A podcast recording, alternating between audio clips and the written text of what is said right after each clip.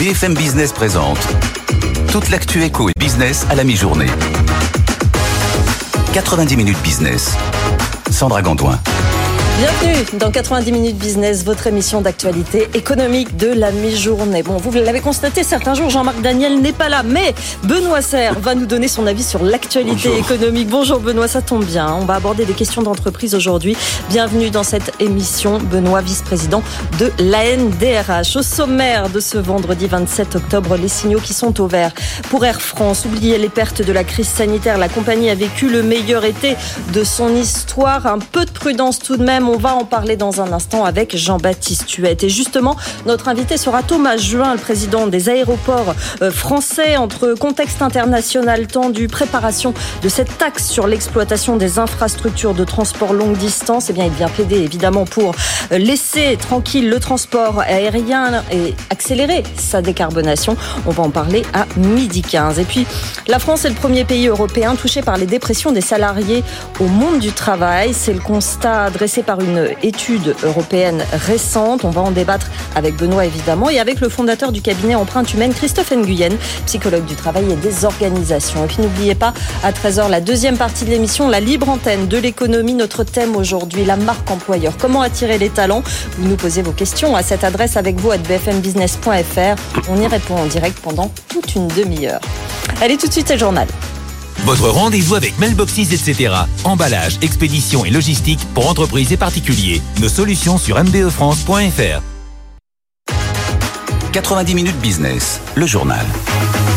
On aime bien commencer ce journal par des bonnes nouvelles, Jean-Baptiste Huette. C'est le cas sur Air France aujourd'hui. C'est rare. Bah oui, c'est vrai, il faut en profiter. Le secteur aérien qui continue euh, à se relever, tout va bien pour Air France qui a publié euh, des très bons chiffres, euh, un très bon trimestre, Jean-Baptiste Huette. Vous l'avez même dit il y a quelques instants, effectivement, c'est le plus bel été historique, un trimestre historique, vraiment un été historique pour Air France.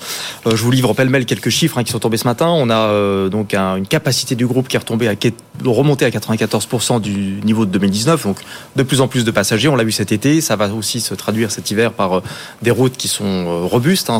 Il y a eu un plan de vol pour l'hiver qui, est très fort. Chiffre d'affaires du groupe 8,7 milliards qui hausse de 7%. Et puis un résultat d'exploitation. Alors ça, c'est le record. 1,3 milliard avec une marge opérationnelle de plus de 15%. Donc tous les feux, presque tous les feux, sont au vert, on va y revenir. Euh, la, situation financière, on le voit vraiment de trimestre en trimestre, continue de s'assainir chez Air France et puis en même temps aussi chez, chez KLM, euh, ce qui permet quand même euh, bah, à Ben Smith, le, patron d'Air France, de, maintenant de, dérouler tranquillement sa stratégie. Tout, tout, principalement la, le renouvellement de la flotte. Il n'y a pas une semaine où on n'a pas un nouvel avion qui arrive chez Air France, que ce soit un A220, que ce soit un A350, que sais-je. qui dit nouveaux avions, dit bien sûr des économies de carburant en même temps.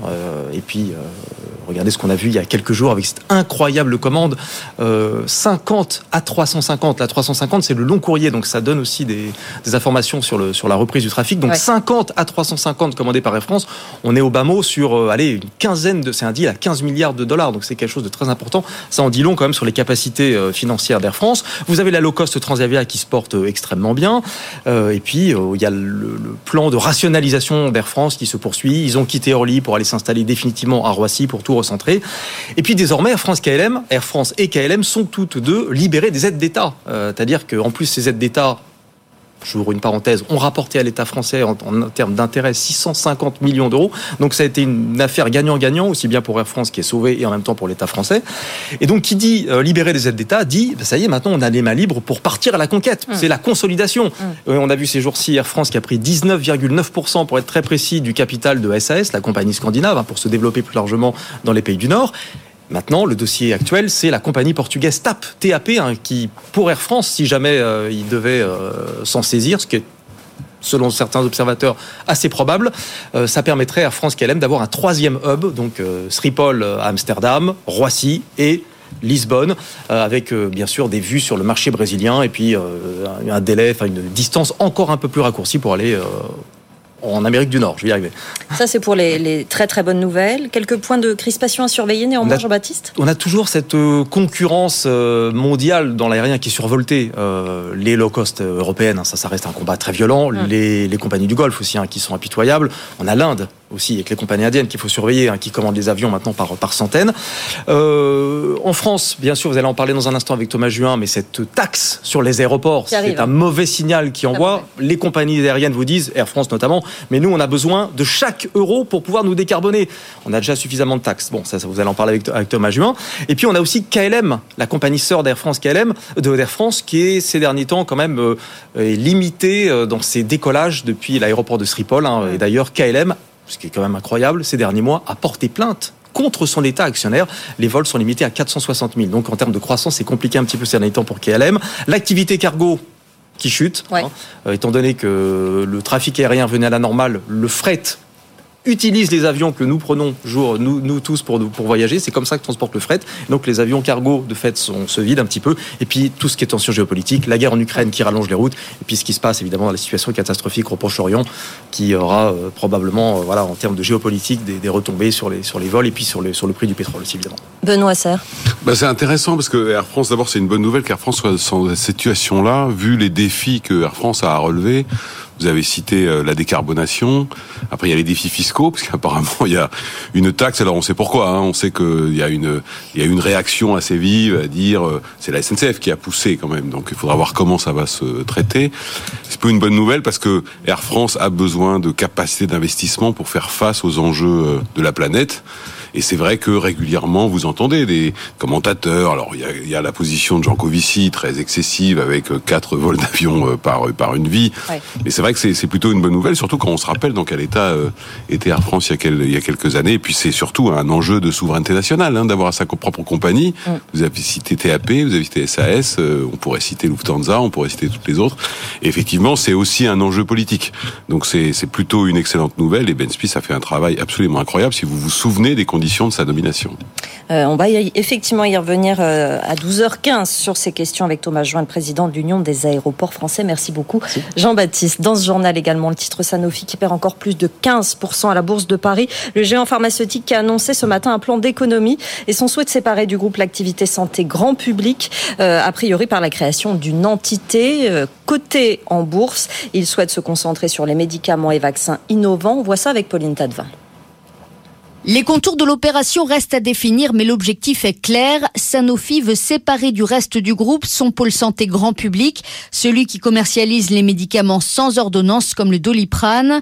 La voie la plus susceptible d'être empruntée, dit le communiqué, serait celle de la création d'une société cotée en bourse avec un siège à Paris fin 2024 au plus tôt. Cela fait déjà quatre ans que Sanofi a annoncé vouloir faire de ce pôle grand public une entité commerciale autonome, présent dans 150 pays avec plus de 11 000 employés.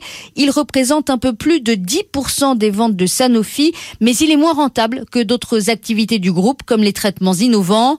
Les deux gros moteurs de croissance du laboratoire sont le Dupixent, utilisé pour soigner l'eczéma et qui pourrait aussi être indiqué pour d'autres pathologies comme l'asthme. Autre moteur de croissance, ces vaccins, comme son traitement préventif contre la bronchiolite. Sanofi compte se concentrer dessus et travailler à trouver ses futurs blockbusters. Dans ce journal également, Sodexo qui a livré de solides résultats supérieurs aux attentes sur l'exercice 2023 clos au 31 août. Son résultat net est en hausse de 14,2% à 794 millions d'euros. Le groupe de restauration collective qui a aussi annoncé procéder à l'introduction en bourse de Pluxi, son activité de titre restaurant début 2024 et ce dans un contexte où Olivia Grégoire, la ministre déléguée chargée des PME, avait laissé entendre que les commissions pourraient bientôt être plafonnées. Euh, Sophie Bellon était sur ce plateau ce matin. La PDG de Sodexo n'est pas inquiète après l'avis rendu par l'autorité de la concurrence. On l'écoute. Cette incertitude réglementaire, euh, elle ne, elle ne concerne que la France. Notre plus gros pays sur cette activité, euh, c'est le Brésil. La mhm. France est le deuxième pays. Il y a quand même eu un rapport euh, de l'autorité de la concurrence qui a dit que voilà, il n'était pas pour l'encadrement des commissions et qui a dit aussi qu'il était pour l'accélération de la dématérialisation. Et c'est vrai que la France est un peu en retard sur ce sujet. On pousse pour que cette dématérialisation arrive plus vite. Et en plus, cette dématérialisation, elle serait bénéficiaire à toutes les parties prenantes. Benoît Serre. Les tickets restaurants, ça va être un combat de titans. Vous savez qu'il y a effectivement euh, Sodexo, il y a Edenred, évidemment, qui a fait son entrée au CAC 40 euh, récemment. Pourquoi? Parce qu'il y a eu certes les annonces d'Olivier Grégoire sur le plafonnement éventuel des commissions, mais aujourd'hui, il faut savoir que c'est 20% des salariés français, c'est 8 milliards et demi d'euros par an qui sont dépensés, c'est un modèle, et avec la, partie inflation en plus, c'est un modèle très efficace. Il y a l'enjeu de dématérialisation qui est considérable, parce que ça devrait permettre probablement d'étendre, donc c'est une guerre. Il va y avoir une guerre d'affaires très forte sur le sujet, d'autant plus que les RH, Hum. utilise aussi ça dans les périodes, vous savez, ce qu'on appelle les NAO, les négociations obligatoires. Vous avez l'augmentation générale dont tout le monde parle, et puis vous avez tout ce qui est autour. Et euh, or, l'augmentation générale, les débats qu'il y a, c'est souvent sur euh, euh, l'inflation. Or, justement, le ticket restaurant, c'est un moyen d'y répondre. Vous avez que le gouvernement a pris des mesures, limité à 25 euros, le pouvoir, pouvoir acheter. Donc, on voit qu'au quotidien, pour les gens, ça change beaucoup de choses.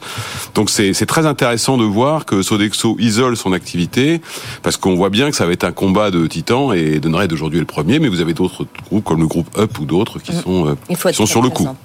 Dans ce journal, le départ de la Transat Jacques Vabre, c'est ce dimanche depuis le port du Havre, la plus longue course qui relie donc le Havre à Fort-de-France. Elle fête ses 30 ans, 16e édition ce dimanche, 30 ans pour un événement sportif historique euh, qui a lieu tous les deux ans donc et dont les chiffres ne cessent de s'envoler. On voit ça avec Nathan Cocampo. Au départ de cette course mythique sur la route du café, près de 200 marins, des duos, presque 100 bateaux pendant plus de deux semaines de course. Des bateaux répartis en quatre classes pour quatre parcours, une épreuve de plus de 7000 miles à parcourir pour la classe ultime, les plus grands trimarans.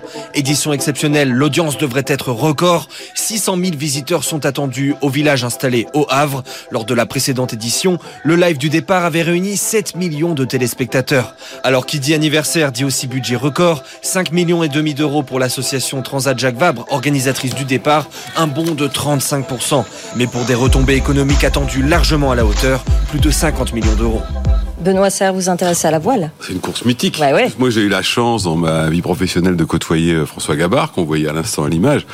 C'est une course mythique. Ça permet notamment des avancées technologiques absolument fabuleuses sur les, ce qu'on appelle les ultimes, c'est-à-dire les très grands trimarans. Bijoux de technologie. Donc c'est des bijoux de technologie, c'est assez exceptionnel. C'est très bien de voir que ces courses continuent à faire rêver malgré leurs immenses difficultés, mais euh, le mythe que ça représente, gagner la Jacques Vabre, c'est quand même le rêve de n'importe quel grand marin. C'est une, une, course en duo, euh, effectivement. Et euh, BFM Business est partenaire d'un bateau, d'ailleurs Stand as One, le bateau d'Éric Bellion. À noter toujours dans le sport à suivre ce soir, Sport Business, deuxième émission, on va parler de rugby, de data, mais aussi de droit du foot de MMA et des JO, bien sûr, qui se préparent. Diffusion ce soir, donc à 22h sur BFM Business, multidiffusé évidemment dans le week-end et à retrouver dès maintenant sur notre site bfmbusiness.com. Allez, on va faire un point tout de suite à Euronext.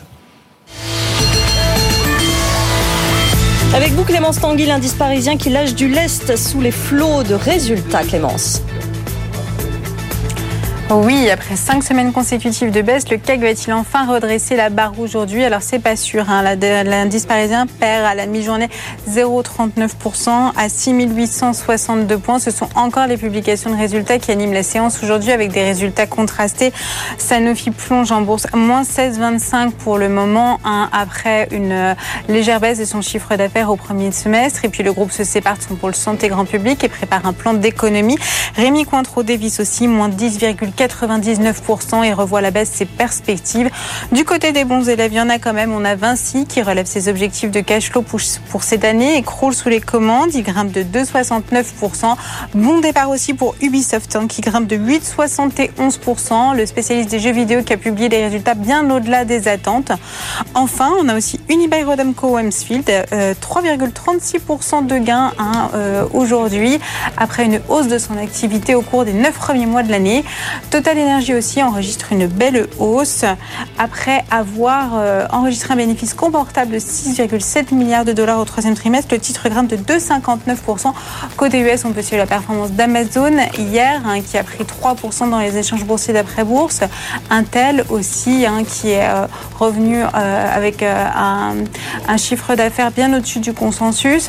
Sur les marchés américains, ce qui fera l'actu aujourd'hui, bien sûr, hein, c'est la publication à 4h30 de la statistique des revenus et dépenses des ménages qui inclut l'indice des prix PCE, le baromètre d'inflation privilégié par la Fed. Il est attendu en légère hausse de 3,4% sur un an, soit un ralentissement par rapport au mois précédent. Un ralentissement qui devrait être en faveur d'une pause dans la hausse des taux. Rappelons que la Fed prendra sa décision le 1er novembre prochain. Merci beaucoup euh, Clémence. On parlera de volatilité dans votre édito. Ce sera à 12h36. Dans un instant, euh, on, sera avec Thomas Juin, euh, comme promis, le président de l'Union des aéroports français. laissons les aéroports se décarboner sans les surtaxer. C'est le message. On va en parler dans deux minutes. Et puis la deuxième partie de l'émission, ce sera à partir de 13h, la libre antenne de l'économie. On répond à vos questions sur un sujet. Aujourd'hui, la marque employeur. Comment attirer les talents? Vous nous posez vos questions à cette adresse avec vous à bfmbusiness.fr. On y répond en direct avec nos deux experts à partir de 13h. Allez, à tout de suite. 90 minutes business, l'invité. Avec nous ce midi, Thomas Juin, président de l'Union des aéroports français, euh, l'Union des, des, aéroports français qui compte 150 adhérents. Bonjour Thomas Juin, merci d'être euh, avec nous en direct. Bonjour. Euh, première question, croyez le trafic aérien sauvé par la reprise des voyages. On a vu les super résultats d'Air France à l'instant. Bon, c'était sans compter sur un contexte particulier, euh, les nouvelles taxes qui s'annoncent. Commençons déjà par euh, cet embrasement, ce contexte géopolitique euh, fragile, cet embrasement au Moyen-Orient, la guerre en Ukraine qui continue. Est-ce que ce sont des facteurs qui ralentissent votre activité? Écoutez, aujourd'hui, on n'a pas, en effet, une, situation où on voit une baisse du trafic au moment où je vous parle, mais euh, clairement, les facteurs géopolitiques ont toujours une influence sur le transport aérien, puisqu'on est dans, dans un secteur éminemment international. Il y a déjà eu des, un facteur de baisse avec, comme vous le savez, euh, la situation, euh, bien sûr, euh, conflit entre la Russie et, et, l'Ukraine. Il y a eu des situations aussi avec la crise sanitaire qui ne sont toujours pas résorbées, et notamment avec la Chine. Donc, il y a un impact évident. Et voilà, on, on et, on évolue dans, dans, un monde, en effet, extrêmement instable. Et donc, le secteur, en tout cas, s'adapte, s'adapte à la situation et, et revoit ses, vous avez vu aussi les programmes de vol, revoit ses programmes de vol en conséquence, puisqu'Air France, notamment, vous l'avez dit, hein, a revu aussi euh. La France spécifiquement est en alerte euh, attentat depuis quelques jours. Il y a eu beaucoup euh, d'alertes à la bombe dans les lieux publics et notamment les aéroports. Est-ce que vous avez, vous, particulièrement des chiffres? Est-ce que vous avez été impacté par, ces alertes? L'impact, il est évident. bon, les, les, les, aéroports, les dirigeants d'aéroports n'ont pas encore fait le, bilan. Je peux vous dire qu'ils sont plutôt aujourd'hui mobilisés, puisque au moment où je vous parle, encore hier, il y a eu encore une dizaine d'aéroports concernés. Euh, en, région, cinq qui ont encore dû évacuer à titre préventif une partie de l'aérogare. Bon, donc euh, oui, il y aura un impact important, sérieux. J'avais parlé de plusieurs millions d'euros. Euh, et donc, euh, nécessairement, c'est une situation extrêmement dommageable et bien sûr aussi une situation de tension mm. euh, au niveau des équipes, alors que nous sortons d'une saison déjà où les équipes ont été très sollicitées et de se retrouver à cet automne avec des successions comme cela de, de, de contraintes lourdes d'exploitation, je peux vous dire que ce n'est pas une période facile pour les aéroports français en ce moment. Question de Pierre Kupferman. Oui, comment vous expliquez que finalement ce sont essentiellement les aéroports euh, dits de province, j'aime pas l'expression, mais bon, euh, qui ont pâti en fait euh, de, ces obligations d'évacuer l'infrastructure, alors que à Roissy comme à Orly, il n'y a pas eu d'évacuation. Alors déjà à, Roissy-Orly, il y a un préfet aéroportuaire donc qui est spécialisé dans ce domaine. Ensuite, en région, vous avez une analyse systématique de la menace qui est faite. Donc vous, vous observez quand même qu'il y a une différence entre aujourd'hui et déjà euh, il y a quelques jours où il y avait des évacuations complètes des aérogares. C'est plus le cas la plupart du temps sur la partie réservée, ce qu'on appelle la partie filtrée, où là euh, les personnes ont été fouillées, euh, comme vous le savez, et donc il y a encore en effet des évacuations en partie publique. Donc c'est une analyse qui revient au préfet et uniquement au préfet et aux forces de police, et donc qui conduit ou pas à, évacuer. Même en région, aujourd'hui, vous avez des aéroports qui ne sont plus systématiquement évacués.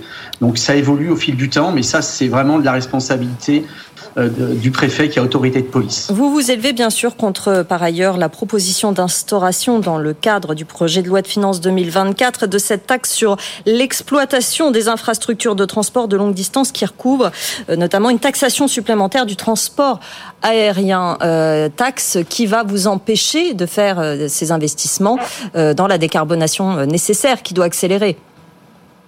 Je dois vous dire que c'est un sentiment de sidération dans un premier temps et surtout d'incompréhension depuis qui règne dans, le secteur aérien.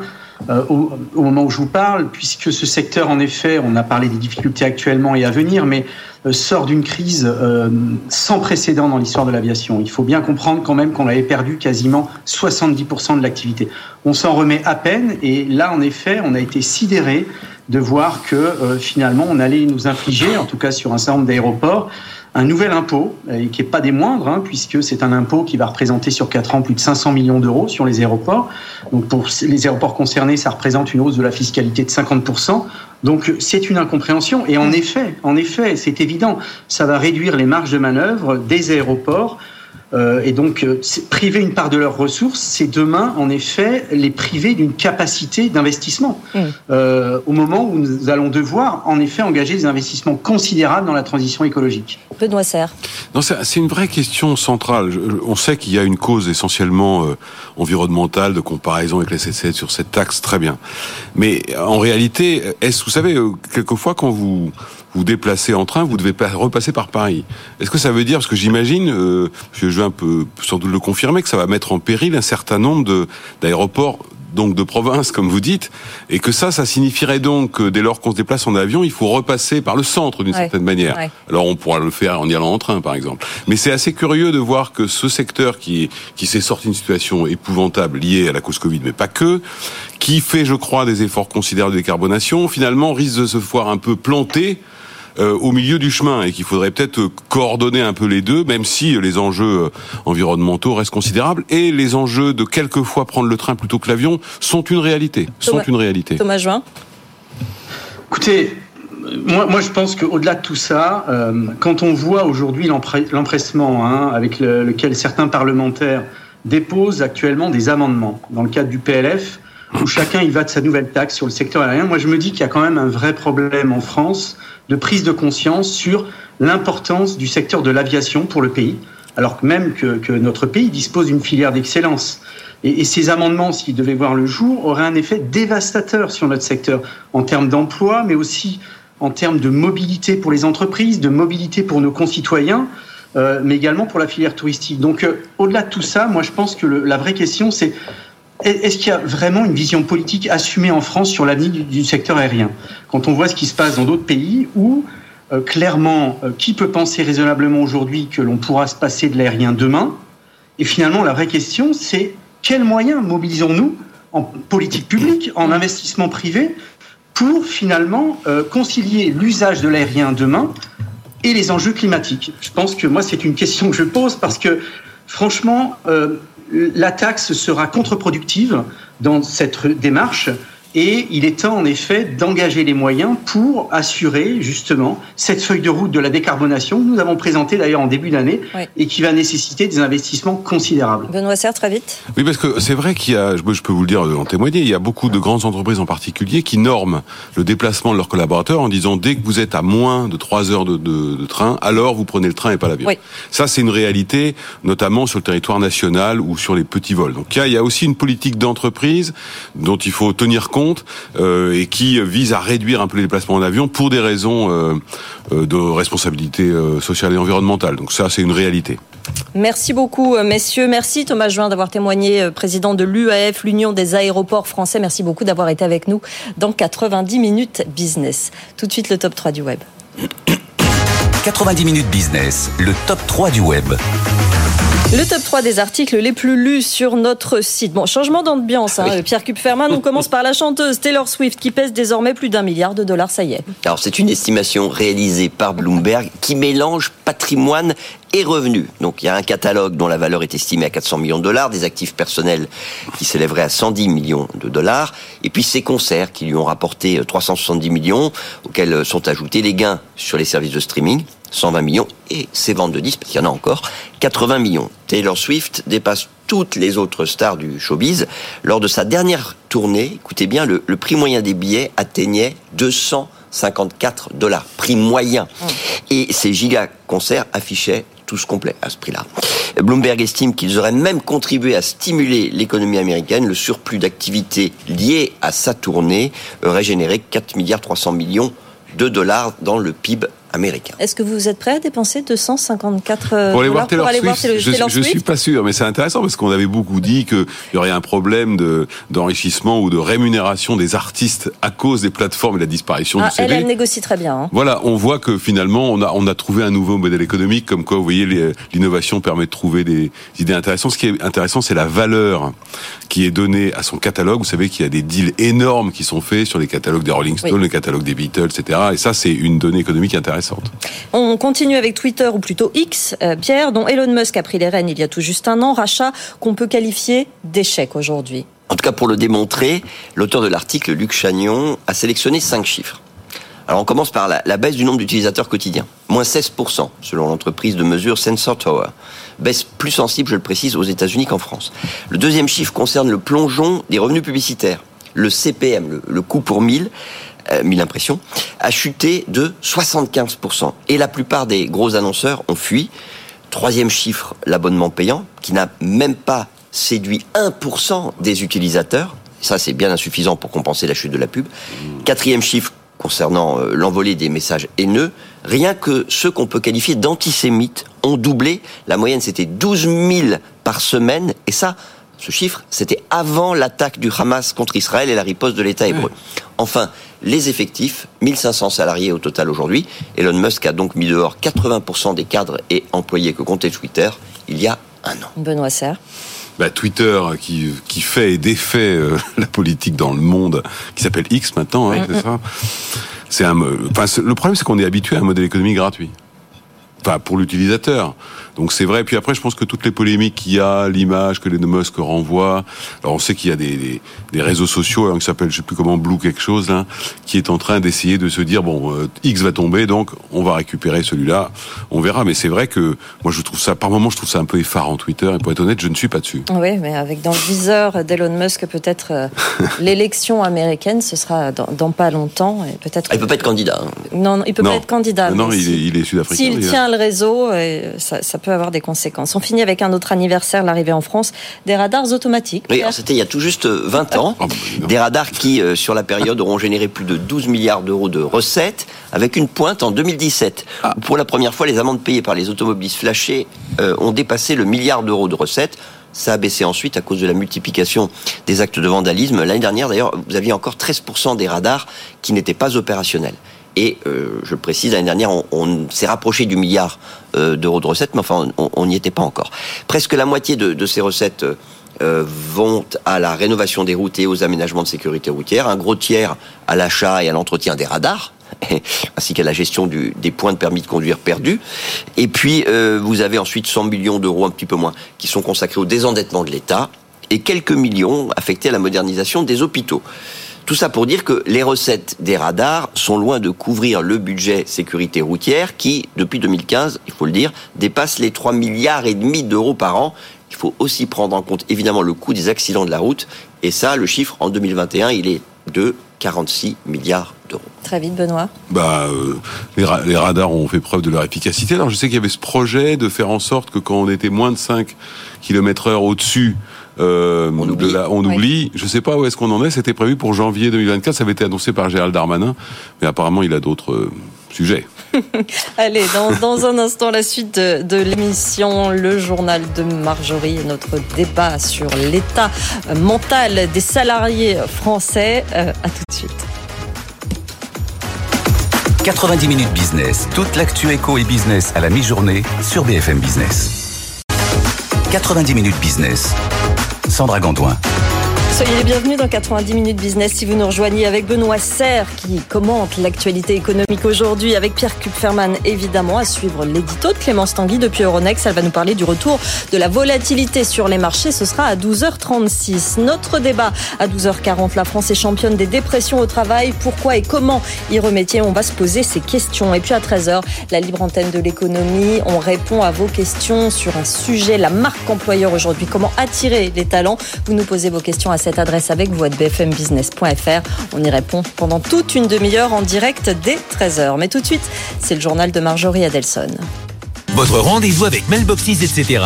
Emballage, expédition et logistique pour entreprises et particuliers. Nos solutions sur mbefrance.fr.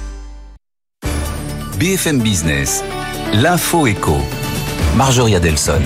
Bonjour Sandra, bonjour à tous. À la une de l'actualité, Ubisoft qui s'envole après la publication de son chiffre d'affaires. L'action gagne près de 9% après un CA supérieur aux attentes au deuxième trimestre. Le titre est en passe de réaliser sa meilleure performance sur une séance depuis deux mois. Pour rappel, son chiffre d'affaires net est de 554,8 millions d'euros pour un objectif de 350 millions. Sanofi, en, revanche, dévisse de plus de 15%. Le géant pharmaceutique a affirmé son intention de se séparer de son activité santé grand public en 2024. Ce sera euh, via une cotation en bourse. Le groupe annonce par ailleurs un plan d'économie de 2 milliards d'euros d'ici à fin 2025. Euh, cela fait suite à la publication euh, de son résultat net d'activité en baisse de 11,4%. Au troisième trimestre, il s'établit à 3,2 milliards d'euros. Air France KLM touche un plus bas historique en bourse. À 11h35 heure de Paris, l'action chutait de 7,63% à 10,16 euros, un plus bas jamais atteint. Elle a depuis euh, réduit ses pertes. Par rapport euh, à l'année dernière, le bénéfice d'exploitation de la compagnie aérienne est en hausse de 31%, mais c'est 2% de moins que ce que prévoyaient euh, les analystes. Malgré un été record en termes de fréquentation, c'est notamment moins que IAG, propriétaire notamment de British Airways, qui voit ses bénéfices bondir de 44%. Bonne nouvelle pour euh, Amundi, son bénéfice trimestriel est en hausse de 5,75%, soit un bénéfice net de 276 millions d'euros.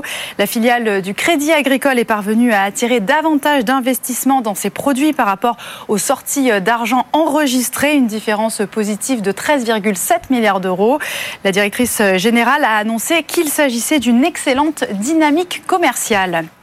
On poursuit avec Safran qui confirme ses perspectives après un T3 solide. Son chiffre d'affaires trimestriel progresse de 20,1% à 5,68 milliards d'euros. Le groupe a revu à la hausse ses prévisions de chiffre de chiffre d'affaires annuel pour ses activités de service. Il vise entre 30 et 32% contre 25-29 précédemment. En revanche, tout comme General Electric avec qui il coproduit les moteurs LIP, Safran prévoit une croissance annuelle des livraisons de moteurs plus basse, entre 40 et 45% contre 50% précédemment. Dans l'actualité également, Electrolux va supprimer 3000 emplois, une décision annoncée ce matin et qui s'inscrit dans un plan de réduction des coûts, montant prévu 204 millions d'euros. En février dernier, déjà face à la baisse de la demande, le groupe d'électroménager suédois avait fermé deux usines en Hongrie, même si le troisième trimestre est dans le vert. Sur un an, ses ventes ont chuté de 8%. La France attend le verdict de Fitch. L'agence de notation doit le rendre aujourd'hui. Pour rappel, il y a six mois, elle avait abaissé la note de la dette française à AA-, assortie d'une perspective stable. On verra dans la soirée euh, quelle sera sa décision, alors que Bercy fait tout pour donner euh, des gages de sérieux avec euh, le budget 2024. La semaine dernière, Moody's avait maintenu sa note à AA2. On termine avec euh, le moral des ménages qui s'améliore légèrement en octobre. Euh, l'indicateur s'établit à 84 points contre 83 en septembre. Les analystes prévoyaient une confiance à 83. Voilà pour euh, les dernières informations économiques. Tout de suite, on va faire un tour sur les marchés. Le CAC est dans le rouge à moins 0,58% et 6848 points, Sandra. Merci Marjorie. Votre rendez-vous avec Verizon Connect, spécialiste de la géolocalisation de véhicules professionnels. 90 minutes business, toute l'actu éco et business à la mi-journée sur BFM Business. Et on repart à Euronext avec vous, Clémence Tanguy. C'est le retour de la volatilité sur les marchés, Clémence. Oui, avec un VIX qui s'installe dans la durée autour des 20. Hein. Pour rappel, il s'agit de l'indicateur de volatilité du marché financier américain qui est établi quotidiennement par le Chicago Board Options Exchange et il est calculé en faisant la moyenne des volatilités annuelles sur les options d'achat et les options de vente sur l'indice S&P 500. Alors son autre petit nom au VIX, hein, c'est l'indice de la peur parce qu'il traduit la nervosité des investisseurs. Entre 10 et 15, il est faible, entre 15 et 20, il est normal. Au-dessus, la volatilité est élevée. Alors on n'est pas non plus à des niveaux stratosphériques. On rappelle qu'on a quand même atteint 40 euh, pendant le Covid jusqu'à en 2008, mais le VIX progresse de 11,58% sur un mois et il a atteint 23 points cette semaine. La volatilité s'installe aux US comme en Europe avec des variations de cours qui sont parfois spectaculaires, parfois euh, difficiles de penser à la perte de presque 60% essuyée par Worldline mercredi. Alors comment on explique cette situation? Alors d'abord, ça n'a échappé à personne, hein, nous sommes en pleine saison des résultats, ce qui est une période propice à la volatilité hein, parce que les cours de bourse raccrochent les wagons avec les données publiées les perspectives annoncées. Et puis aussi les indicateurs macroéconomiques publiés ces derniers jours aux US comme en Europe ont surpris les marchés. Alors l'indice PMI S&P Composite en zone euro est tombé à 46,5 en octobre. Alors c'était son niveau le plus bas depuis près de 3 ans. Et en plus, ce chiffre s'est avéré inférieur au consensus. Aux US, la croissance américaine du PIB au T3 est là euh, bonne, hein, plus forte que prévu, mais justement, c'est euh, le fait qu'elle soit plus forte que prévu qui embarrasse les investisseurs, qui anticipent désormais des taux élevés pendant longtemps, ce qui pèse sur le marché action. Il faudrait pas que l'indice des prix PCE publié cet après-midi surprenne trop les investisseurs, sans quoi la volatilité pourrait encore grimper, parce que oui, ce que le marché sanctionne avant tout, c'est l'incertitude et les surprises, bonnes ou mauvaises, d'autant qu'elles peuvent venir de tous les côtés, hein, sur le marché action, mais aussi sur le marché des taux et même sur les prix de l'énergie au vu des tensions géopolitiques au Proche-Orient. Bref, la volatilité est partie pour durer et pour se positionner actuellement, mieux vaut avoir le cœur bien accroché. Commentaire de Pierre Kupferman. Non, juste à propos d'Air France, hein, parce qu'on a euh, le titre a ouvert en hausse euh, en tout début de séance, puis après il y a eu une très grosse chute effectivement, et là je regardais, on est reparti sur euh, allez moins 0,5 par rapport à, l'ouverture, donc il y a une énorme volatilité et y compris euh, euh, euh, sur une seule séance. Quoi. Sur une seule séance, exactement. Merci beaucoup Clémence Tanguy pour cet édito. Dans un instant, on va parler du moral finalement des salariés. La France est le premier pays européen touché par les dépressions des salariés liées au monde du travail. Benoît Serre, évidemment, on va nous donner son avis sur la question, ainsi que Christophe Nguyen, psychologue du travail et des organisations. C'est dans deux minutes. À tout de suite.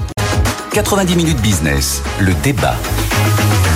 Oui, nous parlons du moral des salariés au travail dans ce débat avec Benoît Serre, vice-président de l'ANDRH qui est toujours avec nous, Pierre Kupferman et le fondateur du cabinet Empreinte Humaine, Christophe Nguyen. Bonjour. Merci d'être avec nous. Vous êtes psychologue du travail et des organisations. On part de ce constat euh, alarmant quand même. La France est le premier pays européen touché par les dépressions des salariés liées au monde du travail, constat dressé par une récente étude européenne. Quels sont les chiffres pour commencer, Christophe Nguyen? Alors cette étude qui se base sur des résultats datant de 2015, hein, donc euh, avant tout ce qu'on a connu avec la crise sanitaire, et donc on peut faire des extrapolations par rapport à ça, oui. c'est qu'il y a deux dépressions sur dix hein, qui sont liées aux euh, problématiques notamment de harcèlement au travail en France. Et c'est euh, deux, un peu plus que deux fois plus que dans d'autres pays euh, euh, en Europe. Donc c'est une étude Eurofound hein, qui est très sérieuse et qui compare finalement les pays européens sur les mêmes critères. il y a plusieurs explications. C'est du déclaratif ou c'est du prud'homal ou c'est Non, c'est du déclaratif effectivement, mais on va dire toute chose égale par ailleurs, ça dit quelque chose. On ne sait pas effectivement si ce sont des harcèlements caractérisés que qu'un tribunal pourrait dire, effectivement, ça en est euh, au sens juridique du terme. Par contre, ça exprime une certaine forme de euh, rapport, finalement, euh, au travail des Français, d'attente, je pense aussi, et qui est, je pense, de plus en plus forte aujourd'hui en matière de bien-traitance dans le travail. Certaines professions sont plus touchées que d'autres. Oui, certains secteurs, oui. notamment euh, la partie, euh, les secteurs bancaires, hein, de la banque assurance, où il ressort très régulièrement, où c'est là où il y a le plus de stress, plus de problématiques relationnelles, d'hostilité, de rapport à la clientèle, bien sûr, euh, compliqué, hein, mm. ça a toujours été le cas, et d'une certaine façon de méthodes qui sont peut-être plus aussi dénoncées en matière de management et d'organisation aussi, d'objectivation très serrée. Je parle plutôt euh, du secteur bancaire, du réseau, hein, des agences, où effectivement, depuis euh, un certain nombre d'années, les, partenaires sociaux, euh, les, études montrent qu'il y a plus de stress et de problématiques de santé mentale ah. à ce niveau-là. Alors, on voit évidemment la, forte présence de cette notion de harcèlement moral, l'une des grandes causes de dépression. effectivement, qui est en cause dans cette étude? Ce sont les collaborateurs, la clientèle, vous l'avez dit, les managers particulièrement? Euh, moi, je dirais que c'est euh, tout d'abord euh, un déficit, je pense, de connaissance de ce qu'est ou pas le harcèlement. On voit qu'aujourd'hui, dans les entreprises, il y a c'est complexe, même si elles ont beaucoup avancé là-dessus. Et on parlait d'ailleurs de harcèlement moral dans le monde du travail avant même de stress, de risques psychosociaux ou de santé mentale. Donc ça a été très travaillé juridiquement euh, par les tribunaux euh, finalement et aujourd'hui euh, la législation, les jurisprudences galopantes sur ce sujet mhm. vont pas dans la définition de ce que c'est le harcèlement mais dans plus le rappel des obligations importantes, de plus en plus importantes des employeurs à instruire et à prévenir, on va dire, des situations de harcèlement, ce qui est assez plutôt contraignant. Et je pense qu'il y a un déficit de connaissance réellement du grand public de ce que c'est, ce qui fait qu'on a aussi, je pense, des déclarations qui marquent une difficulté, peut-être même un mal-être finalement sur ce que c'est, parce que quand on dit qu'on est harcelé, on n'est forcément pas bien, que ce soit vrai ou non. Et euh, ça dit quelque chose aussi sur euh, peut-être des méthodes de management, des façons de fonctionner qui ne sont plus acceptées euh, par les salariés. On va parler de ces deux aspects justement. Mais Benoît Serre, est-ce que c'est ça, de votre point de vue de vice-président mmh. de l'Association nationale des DRH On est dans le harcèlement ou on est justement dans le mal-être? Alors, je pense qu'il y a un, un, petit peu un mélange de tout. D'abord, il y a une première chose, je ne sais pas ce que vous en pensez, mais vous savez sans doute que ce qu'on a mis en place avec les fameux barèmes Macron-Prud'homo ne s'applique pas en cas de harcèlement. Et donc on a vu apparaître un certain nombre de, de recours liés à des harcèlements pour essayer de dépasser ce barème. Je pense que c'est une petite cause, ça n'enlève rien à la gravité de la situation, mais c'est intéressant de regarder ça, parce qu'on a fait du harcèlement hmm. une espèce de cause qui forcément s'indemnise avec des définitions, des reconnaissances qui sont extrêmement complexes. Hmm. La deuxième chose, je, je, me suis toujours demandé, et ça serait intéressant, je ne sais pas si vous avez en tête les chiffres de la Belgique. Pourquoi je vous dis ça? Parce que on est en France sur un, un, modèle de dialogue social qui finalement est plus tendu que d'autres pays. En Allemagne, on sait qu'on est beaucoup dans la concertation, en Espagne aussi. Et donc, vous avez une espèce de système qui fait, qui tend de manière principe. Et aussi, on est comme toutes les entreprises au monde soumis à des transformations régulières qui sont des sources, vous êtes un expert, hein, qui sont des sources de tresse, de tension, d'incompréhension. Or, nos process sociaux sont extrêmement longs par rapport à d'autres pays. Mm. Peut-être que c'est légitime, mais je pense que c'est intéressant de regarder ça, parce que quand vous annoncez une transformation et que finalement elle dure 6, 8 mois avec des éléments de tension à peu près partout, ça peut générer ça. Après, il y a le phénomène de management, mais je trouve que c'est toujours un peu facile, ce que vous ne faites pas, hein, mm. d'aller chercher le manager de proximité. Lui, il est vraiment le réceptacle du haut et du bas. On a toujours tendance à penser que c'est lui. En fait, quelquefois, le harcèlement ressenti vis-à-vis du majeur de proximité, mais il faut voir qu'est-ce qui lui tombe dessus et il est un peu victime de l'ensemble. Oui, effectivement, Christophe Toutes les études, et je pense que c'est une grande différence avec euh, les, données de 2015, montrent que post-crise sanitaire, la relation avec le management de proximité s'est largement améliorée. Et puis il y a eu beaucoup d'accompagnement justement et beaucoup de formations qui ont été mises en œuvre dans les grandes entreprises en particulier sur les bonnes postures managériales, la bienveillance, même si ça fait un peu tarte à la crème, et sur euh, des fois des, des lignes qui ont un peu bougé et qui les décontenancent un petit peu. Est-ce que je dois m'occuper de la vie perso et qui même les déstabilisent parfois quand ils doivent recadrer. Ils sont plus euh, sur, on va dire, euh, sont attentifs, hein, on va dire, à ne pas déstabiliser euh, les personnes quand ils font des recadrages. Et ça, c'est un sujet. Mais les sujets ils sont plutôt effectivement d'ordre organisationnel, je mhm. pense, d'ordre de conduite du changement. Je suis d'accord avec vous, avec des process euh, peut-être trop rigides qui, euh, on va dire, euh, empêchent les personnes d'avoir de l'information sur ce qui se passe, parfois mm. du sens aussi sur différents changements. Et je pense qu'il y a une forme plutôt non pas avec le manager de proximité, mais une plus grande distance, parfois même, je trouve, des amours Hein, défiance même, avec les gouvernances hein, des entreprises. C'est-à-dire, est-ce que les dirigeants se rendent compte finalement de notre quotidien? Là, on mhm. entend énormément hein, ça, et c'est plutôt inquiétant. C'est pas partout pareil, mais on a plutôt cette tendance qui peut être erronée, mais en tout cas qui ne se dialogue pas entre la tête pensante, qui veut bien faire. c'est rare de voir et je pense que c'est euh, une très grande minorité de grands patrons qui veulent faire du mal aux gens, hein, qui veulent les harceler, qui veulent que ça se passe comme ça. Au contraire, quand ils voient des situations, ils sont plutôt à se dire est-ce que c'est du lard ou du cochon? Est-ce qu'il y a une vraie difficulté? À quoi elle est due? Qu'est-ce que je peux faire? Et la difficulté, je pense, et c'est là c'est plus large, c'est qu'ils n'ont pas forcément tous les leviers euh, et que parfois ces sujets euh, apparaissent un peu en contradiction avec le business qu'on a à faire, nos objectifs à atteindre et le bien-être des gens. Mm. Moi, je crois que l'équation, elle n'est pas en contradiction. Il faut que l'un servent l'autre et faire du bien-être pour faire des poupouilles aux gens, je pense que c'est une impasse. À l'inverse, c'est faire du bien-être pour qu'on soit euh, finalement plus efficace et en alliant effectivement cette, euh, votre santé, votre bien-être autour de votre développement professionnel. Pierre. Vous parliez de problèmes de gouvernance, de défiance vis-à-vis de, de ceux qui prennent les décisions. Hmm. Mais finalement, c'est quelque chose qu'on retrouve en politique. C'est quelque chose qu'on retrouve avec l'autorité euh, à l'éducation nationale. Est-ce que c'est pas un mal français. Je ne sais pas si c'est pas d'ailleurs un mal euh, global, mais est-ce que c'est pas un mal français ça?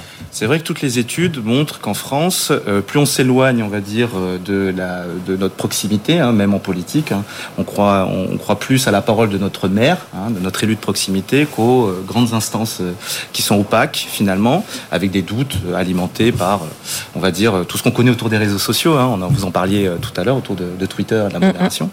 Mais je pense que effectivement, on le voit aussi cet écart dans l'entreprise dans les institutions. Moi, ce que je vois dans d'autres pays, finalement, qui ont vécu un peu les mêmes euh, difficultés, euh, eh bien, euh, finalement, cette défiance n'est pas aussi grande. Euh, parce que ce qu'on voit, c'est au niveau institutionnel, peut-être les choses sont plus claires. Il y a moins de doutes sur les, corruptions, on va dire. Il y a des choses qui peut-être qui nous choquent ici sur vis-à-vis -vis des gouvernants, qui là-bas sont complètement impossible. Hein. Mm. Même des choses qui sont admises, finalement, qui, euh, dans d'autres pays, euh, c'est euh, complètement circonscrit par des règles éthiques très fermes.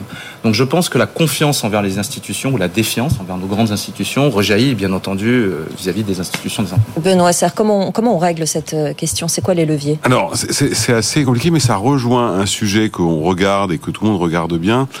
Euh, on a souvent évoqué ici, c'est vrai que ce que vous évoquez sur l'éloignement ressenti en fait des directions générales, qui n'est pas toujours réel, mais c'est pas le sujet, mmh. vient aussi sans doute du fait qu'on est un pays qui a un modèle extrêmement hiérarchisé de management. Mmh. Dire qu'il y a des étages. Mmh. Oui. Et ce qui fait que les gens se sentent de plus en plus éloignés et coupés, et chaque étage essaye de savoir ce qui se passe en dessous. Donc, je pense que ça, ça joue. Je pense qu'il y a un autre phénomène euh, qui joue aussi, c'est que on a des, des, modèles de transformation. Finalement, on, quand on regarde, et vous êtes euh, bien plus experts, on a mis du temps, nous, à intégrer le change management, alors que dans d'autres pays d'Europe, hmm. cette dimension a été euh, très rapidement euh, mise en œuvre. Et puis le, le troisième point, je, je pense qu'on a, quelquefois, euh, Jean-Marc Daniel le dirait, je, je pense qu'on a quand même un modèle de travail hyper administré, hmm. donc hyper contrôlé et que par conséquent tout ça c'est des éléments qui pèsent sur les gens parce qu'ils ont le sentiment vous évoquez le sujet de la défiance avec les autorités moi, je crois qu'il y a beaucoup de gens qui ont le sentiment qu'on ne leur fait pas confiance dans leur entreprise, ce qui n'est pas forcément le cas. Mais l'entreprise est soumise à tellement de sujets de contrôle dans tous les sens, qu'on appelle la fameuse compliance, mm. que finalement, les gens se disent, mais en fait, si vous passez votre temps à me demander des tableaux Excel, etc., c'est que vous ne me faites pas confiance. Et eh ben, allez bosser le matin dans l'entreprise où vous avez le sentiment qu'on ne vous fait pas confiance, mm. et qu'en plus, quelquefois, on a l'impression qu'on vous comprend pas tout en haut. Il y a un moment où, effectivement, ça pèse sur le moral et c'est assez naturel. Exact. Christophe Nguyen. Oui, et ça dépend, euh, effectivement, quand on parle de qui nous fait pas confiance, parce que le manager de proximité, il est effectivement soumis aux mêmes contraintes mm. de reporting, de réunions euh, sans queue ni tête qui durent euh, des plombes, d'injonctions paradoxales de faites de la perf et faites attention au bien-être euh, des personnes. Les managers vous disent oui, mais si je lui donne des congés, je fais pas les objectifs, je fais comment? Euh, bah, Voilà, donc il y a aussi des impasses autour de ça qui ne permettent pas de remettre du dialogue de proximité. Euh, je pense qu'il est nécessaire et de pouvoir faire remonter, euh, de faire remonter finalement le réel de ce que font les gens dans leur quotidien pour éclairer, je pense aussi, et avoir un discours peut-être plus de proximité aussi avec les, ceux qui dirigent d'une certaine façon. Et effectivement, cette hiérarchie très importante, je pense, qui a aussi créé un peu les modes de management autour de l'entreprise libérée, dont on ne parle plus du tout, mm. autour de à quoi sert euh, ces, cette ligne hiérarchique, ou euh, en tout cas qui montre des, des reculs euh, autour de, de, de, ces sujets. Mais en tout cas, on a cette notion, je pense aussi, qui rejoint tout l'attrait qu'on a aujourd'hui autour de la semaine des quatre jours, de ces phénomènes un peu de mode, c'est aussi ces néologismes qu'on entend, quiet quitting, oui. big quit, etc., dont on, à la française, ça se manifeste autrement, mais on a quand même des phénomènes. Aujourd'hui, on a plus de démissions que euh, de licenciements, même si on a un, un, un, environnement économique favorable à cela.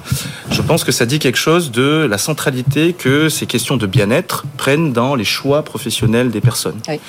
Et que là, les entreprises, elles sont un peu dans une impasse. Alors, réfléchissent, j'ai vu vos, sujets, à la marque employeur, comment on peut attirer, être attractif. Et sur le sujet de la santé, du bien-être des gens, je vois que les DRH, je sais pas ce que vous en pensez, sont plutôt pas à l'aise pour euh, marketer, pour euh, dire ce qu'ils font en matière de prévention, pour dire vous serez dans un environnement où vous serez exempt de harcèlement moral. Il y a des difficultés, des contraintes, hein, bien sûr, il y a des process, il y a des injonctions, il y a des, un, un, un, un monde hein, sur lequel on n'a pas de prise, mais euh, vous serez sûr chez nous d'être bien traité. Mmh. Vous êtes sûr que si un jour vous êtes euh, confronté à une situation toxique, ça sera traité. Or, ce qu'on voit souvent, et c'est de plus en plus le cas avec les jeunes, hein, dont on sait qu'il y a beaucoup de préoccupations autour de leur, de leur intégration dans l'entreprise, eh bien, quand ils voient des situations qui traînent, qui existent depuis des années, qui sont admises, qui sont comme ça, et eh bien finalement ça rentre en contradiction et ils le dénoncent très rapidement. réponse Benoît Oui. Pour terminer. Bon, moi je, ne suis pas sûr que le, les DRH n'osent pas. Il y a beaucoup de choses qui ont été faites depuis. Oui. C'est vrai qu'on est confronté. Moi-même j'ai été confronté à des choses de cette nature. Mm. Quelquefois d'ailleurs on laisse se développer une situation et quand ça arrive chez le DRH, en fait c'est déjà trop tard. On n'a jamais rien dit pendant 10 ans et on dit ah bah non maintenant ça suffit. Mm. Par contre, il y a un point que vous avez dit qui est assez, qui est assez juste. Je, je pense aussi que euh, les entreprises doivent intégrer, et d'ailleurs il y a une enquête dont j'étais venu parler ici très intéressante qui montre que certes les gens sont engagés dans leur entreprise, ils sont surtout engagés dans leur travail et la manière dont ils le font.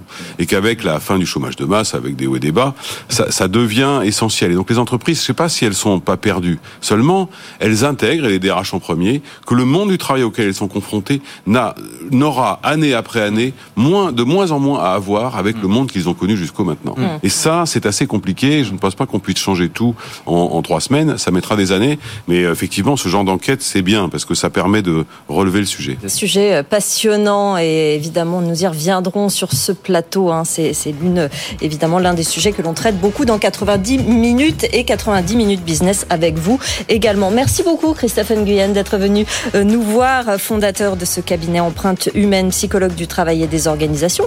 Merci Benoît Serre pour cet œil sur l'actualité. Merci Pierre Kupferman. Dans un instant, 90 minutes business avec vous justement, la marque employeur, comment atterrir, acquérir et conquérir de nouveaux talents. On va se poser cette question dans la demi-heure qui suit avec nos deux expertes. Posez-nous vos questions à cette adresse avec vous à bfmbusiness.fr. À tout de suite. 90 minutes business, toute l'actu éco et business à la mi-journée sur BFM Business.